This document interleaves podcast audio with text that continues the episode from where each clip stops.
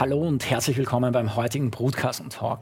Dieses Jahr hat ja nicht gerade extrem viele große Finanzierungsrunden gebracht, aber jetzt haben wir wieder mal eine gute Nachricht aus der Startup-Szene. Und zwar ganz konkret von Storebox. Da gibt es eine neue Finanzierungsrunde und über die möchte ich mich heute unterhalten und zwar mit Starbucks Gründer und CEO Johannes Breit, der bei uns hier heute im Studio ist. Hallo Johannes, herzlich willkommen. Servus, grüß dich, vielen Dank für die Einladung. So, du hast ja bis heute zu uns gekommen, um uns eine frohe Botschaft mitzubringen, nämlich die von der neuen Finanzierungsrunde.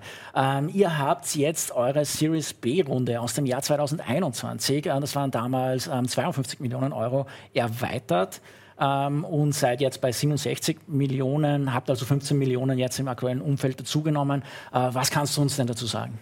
Also völlig richtig, genau. Es ist eine Erweiterung unserer Finanzierungsrunde. Ich bin unfassbar stolz auf das gesamte Team von Starbucks, natürlich auch, dass wir in so einem Umfeld, in dem wir uns aktuell befinden, äh, dass äh, alle spüren, so eine massive äh, Erweiterung dieser Finanzierungsrunde gepackt haben und natürlich auch mit einem schönen Upswing unserer Bewertung einerseits, aber natürlich dieses Zeichen, jetzt massiv weiter zu wachsen, Kapital in die Firma zu holen in diesem Umfeld ist was ganz Besonderes, glaube ich, auf das wir alle sehr, sehr stolz sind und äh, uns jetzt auch wieder genügend Power gibt, um unseren Wachstumskurs äh, weiterzuführen. Äh, Stichwort Bewertungsabswing. Ähm, zur Bewertung kannst du was sagen oder kannst du nichts sagen?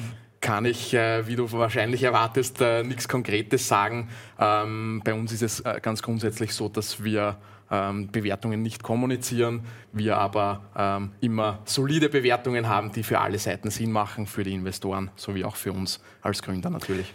Die, was sich natürlich viele fragen werden, warum habt ihr euch da entschieden, das Ganze aufzusetzen als Erweiterung der früheren Runde? Ähm, ist das eine Art Bridge Round oder wie, wie muss man sich das vorstellen? Ja. Bei uns ist es ganz äh, grundsätzlich so, dass wir als Unternehmen äh, sehr, sehr stark gewachsen sind seit der letzten Runde, eben äh, vor zwei Jahren diese 52 Millionen Euro, die wir aufgenommen haben als strukturierte Finanzierung. Seitdem sind wir, ähm, oder in den letzten zwölf Monaten sind wir ähm, 160 Prozent gewachsen, was unseren Umsatz betrifft. Ähm, die Überlegungen, warum wir jetzt eine Finanzierungsrunde anstoßen und in was für einem Setup, kommen eigentlich aus relativ äh, pragmatischen Gründen oder Überlegungen. Und zwar äh, beobachten wir ständig äh, das wirtschaftliche Umfeld. Und äh, wir müssen ja leider immer wieder von etlichen Insolvenzen lesen, ähm, in den Medien, leider auch bei euch immer wieder. Ähm, das betrifft nicht nur die Startup-Szene, sondern das betrifft vor allem auch traditionelle Unternehmen, sowie auch zum Beispiel den traditionellen Handel. Und was wir sehen, ist, dass der traditionelle Handel und der Leerstand äh, genau dessen äh, massiv ansteigt. Aktuell äh, sprechen wir von Leerstandsquoten von an die 10 Prozent, äh, die wir, die wir äh, im innerstädtischen Raum haben. Und das bedeutet für uns bei Storebox natürlich enormes Potenzial, das wir heben können, um diese Standorte, diese Ladenlokale, die leer stehen, in Storeboxen zu transformieren. Und jetzt war äh, der Gedankengang, okay, wollen wir diese in dieser schlechten Zeit, was Fundraising betrifft, Kapital aufnehmen und solide weiter wachsen? Oder wollen wir hier den Turbo zünden äh, und wirklich diesen Leerstand massiv äh, transformieren? Wir haben uns für Zweiteres entschieden äh, und da allerdings so viel Kapital aufgenommen, ähm, das benötigt wird, um genau diese Potenziale zu heben, allerdings nicht mehr. Mhm. Also das heißt, das war durchaus eine bewusste Entscheidung so von der Größenordnung her. Genau, es war eine bewusste Entscheidung. Es ist auch äh, eine Erweiterung der letzten Runde dahingehend, dass äh, eine ähm, Großzahl der Investoren, die in der letzten Runde finanziert haben, jetzt wieder mitgezogen sind. Das ist natürlich auch etwas, über das wir uns sehr freuen. Das ist ein super Zeichen, auch dass unsere Investoren an uns glauben, das Wachstum appreciaten und wirklich auch äh, hier nachinvestieren. Es sind auch neue Investoren dazugekommen. Aber ja, es war ganz bewusst die Entscheidung da zu sagen, ja, wir wollen Kapital reinnehmen ähm, aber jetzt äh, keine Series C-Runde, die noch größer als die Series B-Runde ist, im aktuellen Marktumfeld zu machen, sondern hier tatsächlich etwas zuzuwarten. Wie war da der Entscheidungsprozess? Also wie, wie habt ihr euch das überlegt? Ähm, also ganz grundsätzlich haben wir natürlich ein Investorengremium. Wir haben ein Board bei uns, mit dem wir uns äh, abstimmen. Äh, das sind unsere Lead-Investoren, die quartalsweise zusammenkommen. Und da werden tatsächlich die strategischen Weichen gestellt für weitere Finanzierungsrunden. Und natürlich bin ich laufend mit unterschiedlichen äh, Investoren im Austausch, mit Private Equity Fonds, mit Growth-Investoren vor allem. Das heißt mit Investoren, die für uns relevant sind. Und da versuchen wir natürlich auch ein bisschen so das Marktsentiment ähm, irgendwie zu er, ertasten, zu erspüren. Und äh, eines äh, sei mal gesagt, äh, im aktuellen Umfeld solche Beträge zu raisen, ist nicht einfach. Mhm. Hat bei uns jetzt auch tatsächlich neun Monate gedauert. Das heißt äh, deutlich länger als äh, üblicherweise und war schon ein ordentlicher Kraftakt. Mhm. wir haben es ja jetzt gar nicht explizit gesagt, aber wer ist denn alle dabei bei der Runde? Ähm, also es ist ein Großteil des, der Bestandsinvestoren dabei.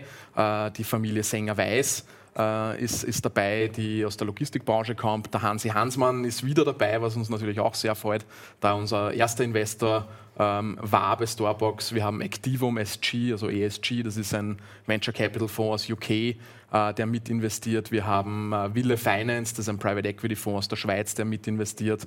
Ähm, muss ich schauen, dass ich niemanden vergesse. Ähm, kleinere Investoren, äh, die äh, frühphasig eingestiegen sind, sind auch mitgezogen, so wie der Markus Ertler zum Beispiel.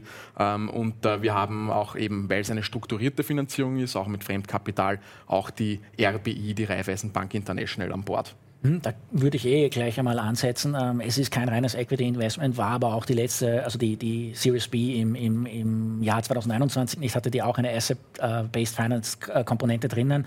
Ähm, wie wie sieht es denn dieses Mal aus? Genau, also wie du richtig sagst, wir äh, raisen immer nach Verhältnismäßigkeiten ähm, und äh, danach, wie wir das Kapital deployen, das heißt, wie wir unser Geld verwenden da wir bei Storebox ja Probleme in der echten Welt, wie ich immer sage, lösen, brauchen wir auch echte physische, reale Produkte. Äh, und für das brauche ich CapEx, das heißt Anlagevermögen, das ich ähm, sozusagen ähm, aufsetzen muss. Für diese Produkte, für die physischen Produkte, für die Standorte, für das IoT-Setup etc. macht es tatsächlich relativ wenig Sinn, Equity-Money äh, äh, zu nehmen, sondern es macht viel mehr Sinn, Debt zu nehmen.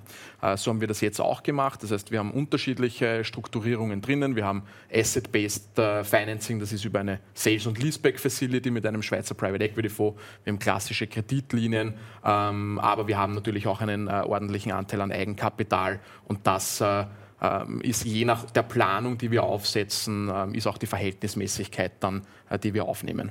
Ich muss das probieren. Kannst du ganz grob was zum äh, Verhältnis sagen, wie, wie sich die, das aufteilt, Eigenfremdkapital? Ähm, ich kann so viel sagen, es ist mehr Eigenkapital als Fremdkapital. Okay, alles klar. Ah, du hast ja schon angesprochen, neun Monate seid ihr dran gewesen an dieser Finanzierungsrunde.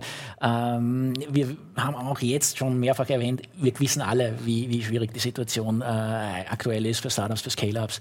Ähm, was war da wirklich deine Wahrnehmung, wenn du da jetzt noch einmal auf die neun Monate zurückblickst? Ähm, ich würde mal grundsätzlich sagen, für ein österreichisches Unternehmen, das in dieser Phase ist, in der wir uns gerade befinden, das heißt in einer Wachstumsphase, ähm, schon later Stage, Post-Series B, ist es generell äh, ein, würde ich mal sagen, ein Fenster, in dem man sich befindet, in dem es jetzt nicht unbedingt äh, die einfachste Situation ist, Fundraising zu betreiben. Ähm, das hat unterschiedliche Gründe. Erstens gibt es äh, wenig äh, Fonds, die sich genau auf diese Phase spezialisieren oder fokussieren. Und bei uns ist es als äh, Unternehmen bei Storebox auch so, dass wir eben diese physische Produktkomponente haben und demnach immer schon ähm, eher in Richtung Private Equity uns entwickelt haben, denn in klassisches Venture Capital. Ähm, was man da dann dazu sagen muss, ist, dass im Later Stage Bereich, das heißt äh, spätphasigere Investoren, äh, sehr, sehr große Zurückhaltung herrscht. Äh, das hat unterschiedliche Gründe. Das hat vor allem damit zu tun, dass äh, die LPs teilweise Kapital nicht in der Form deployen, dass sich Verhältnismäßigkeiten von ähm, äh, Geldgebern ähm, verändern. Das ist der sogenannte Denominator-Effekt, falls man den kennt. Da geht es darum, dass weniger Geld in den Privatmarkt investiert wird, weil zum Beispiel ähm, Aktienkurse sinken. Also das ist, äh, klingt jetzt komplexer, als es tatsächlich ist. Long story short, ähm, diese Investoren sind sehr zurückhaltend. Umso wichtiger ist es auch nach den Boomjahren, die wir alle erlebt haben im Fundraising, jetzt solide Unit Economics zu haben. Und jetzt muss man sich vorstellen, wir sind in den letzten zwölf Monaten 160 Prozent gewachsen, was unseren Monatsumsatz betrifft. Das ist schon sehr, sehr ordentlich, äh, bei gleichbleibender Kostenbasis wohlgemerkt, ähm, haben profitable Unit Economics, das heißt unser Geschäft ist im Kern sehr profitabel und sogar für uns war es tatsächlich nicht die leichteste Aufgabe, jetzt Fundraising äh, zu betreiben, beziehungsweise wirklich eine Runde abzuschließen.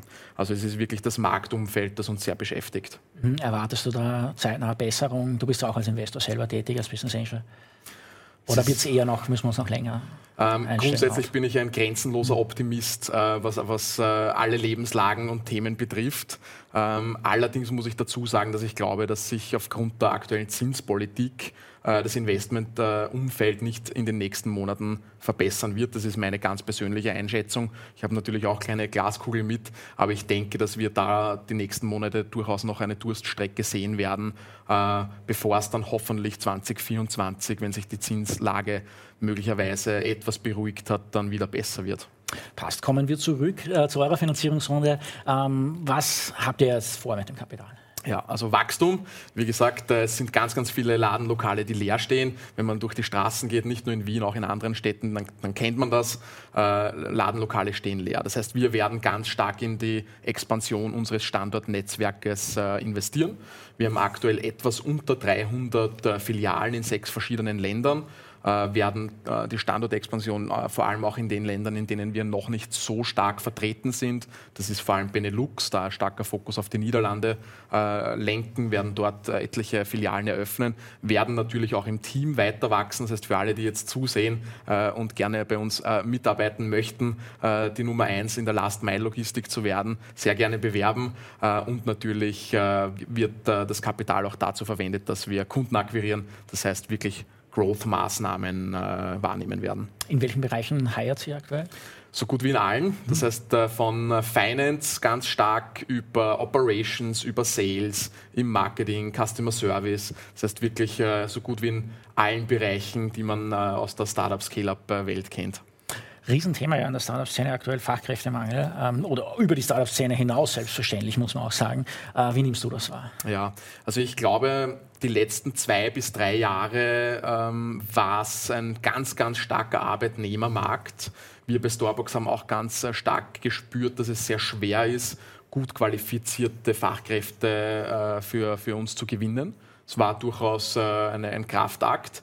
Äh, wir merken, dass sich der Markt jetzt etwas abkühlt, dieser überhitzte Markt. Ich würde jetzt nicht sagen, dass es ein Arbeitgebermarkt ist, aber es ist schon so, dass wir wirklich äh, die Anzahl an Bewerbungen ähm, beobachten, die in die Höhe geht auch die Qualität. Äh, und das hat natürlich auch damit zu tun, dass sehr viele Unternehmen sehr viele Mitarbeiterinnen freisetzen mussten.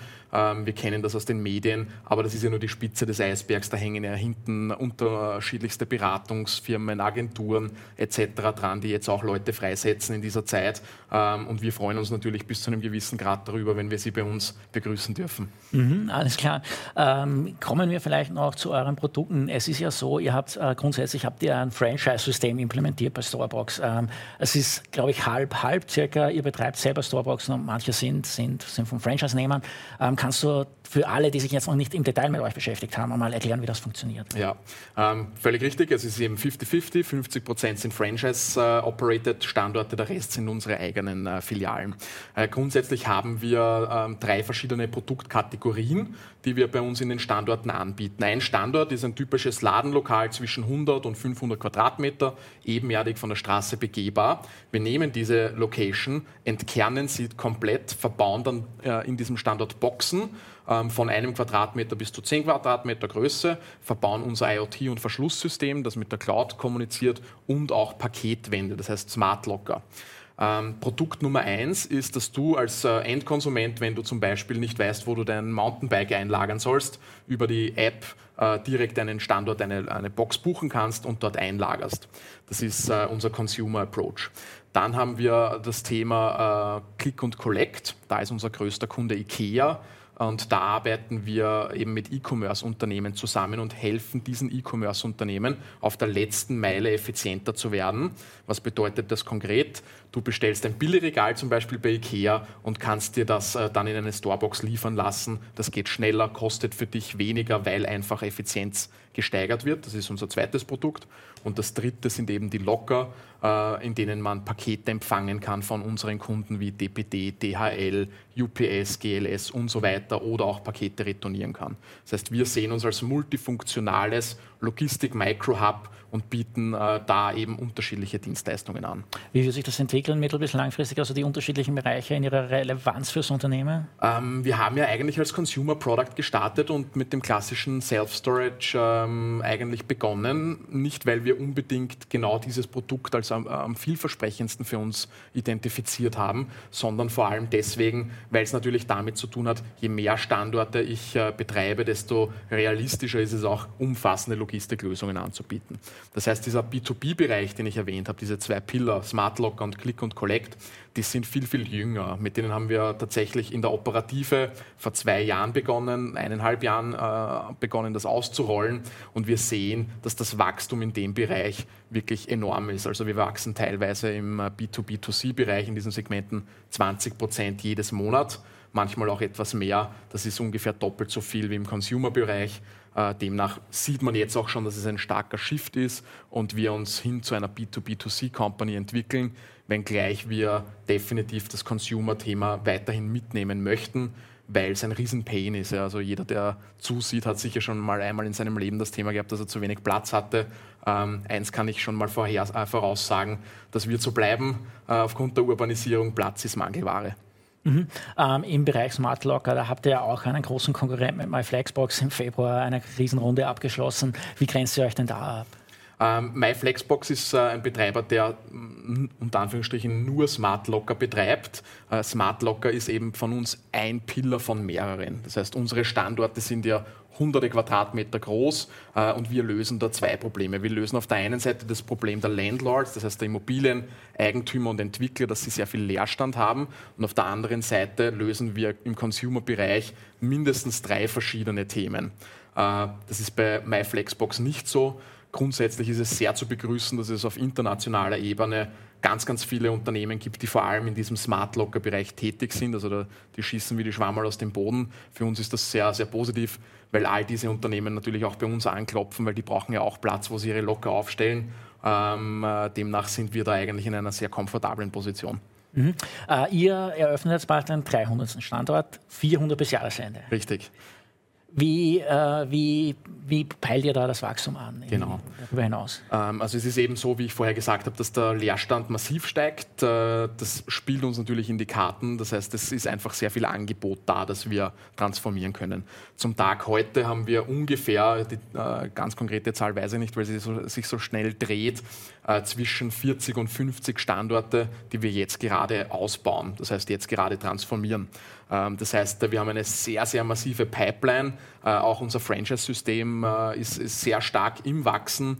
Ähm, die Kundennachfrage ist enorm hoch. Das heißt, für uns ist es tatsächlich gar nicht möglich, die Kundennachfrage in der Geschwindigkeit zu bedienen, in der wir Standorte eröffnen.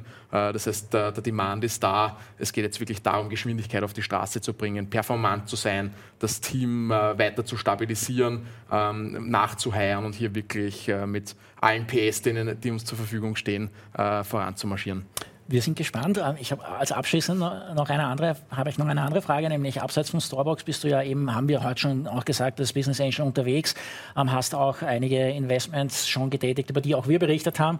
Ähm, was sind denn da die Themen, die dich da in Zukunft äh, interessieren werden insbesondere? Ähm, also ich versuche tatsächlich Hype-Themen zu vermeiden. Also, Keine ähm, AI. also ich habe tatsächlich auch äh, Startups, die sich mit AI beschäftigen, aber ich versuche tatsächlich, äh, vor allem weil es natürlich sehr frühphasige Investments sind, auf die Personen äh, stärker zu schauen ähm, als auf äh, das Thema per se. Deswegen ist auch mein Portfolio sehr, sehr breit. Ähm, aktuell sind es zehn Beteilig Beteiligungen von Naira Health zum Beispiel, die äh, im Stroke-Bereich eine KI entwickeln in der, für äh, äh, die Behandlung von unter anderem Schlaganfallpatienten, äh, bis hin zu Hello Bello, wo es um äh, ähm, individualisiertes Hundefutter geht. Also man sieht, es ist ein sehr breites Thema. Mich müssen die Gründer, Gründerinnen überzeugen. Und was mir auch sehr, sehr wichtig ist, ähm, sind äh, Co-Investoren, mit denen ich investieren kann, die in dem Bereich dann auch wirklich Expertise mitbringen. Wenngleich ich auch sagen muss, dass ich meine Investmenttätigkeiten ähm, etwas bremse, weil mein Fokus zu 100 Prozent einfach auf Starbucks gerichtet ist und das Investieren ist ein bisschen, das klingt vielleicht jetzt ein bisschen äh, eigenartig, aber fast wie ein Hobby, das mhm. ich nach meinem, äh, nach meinem Hauptjob dann äh, ausführe. Alles klar, dann sind wir gespannt, was da noch dazu kommt. Wir werden auf jeden Fall berichten, sowohl über Starbucks als auch über deine Investments sein, welche dazukommen in nächster Zeit oder auch in späterer zu einem späteren Zeitpunkt. Johannes, äh, vielen herzlichen Dank, dass du dir Zeit genommen hast, bei uns vorbeigekommen bist. Danke dir. Vielen Dank fürs Gespräch. Und danke auch euch fürs Dabeisein. Schaltet auch beim nächsten Broadcast Talk wieder ein. Ciao, Servus.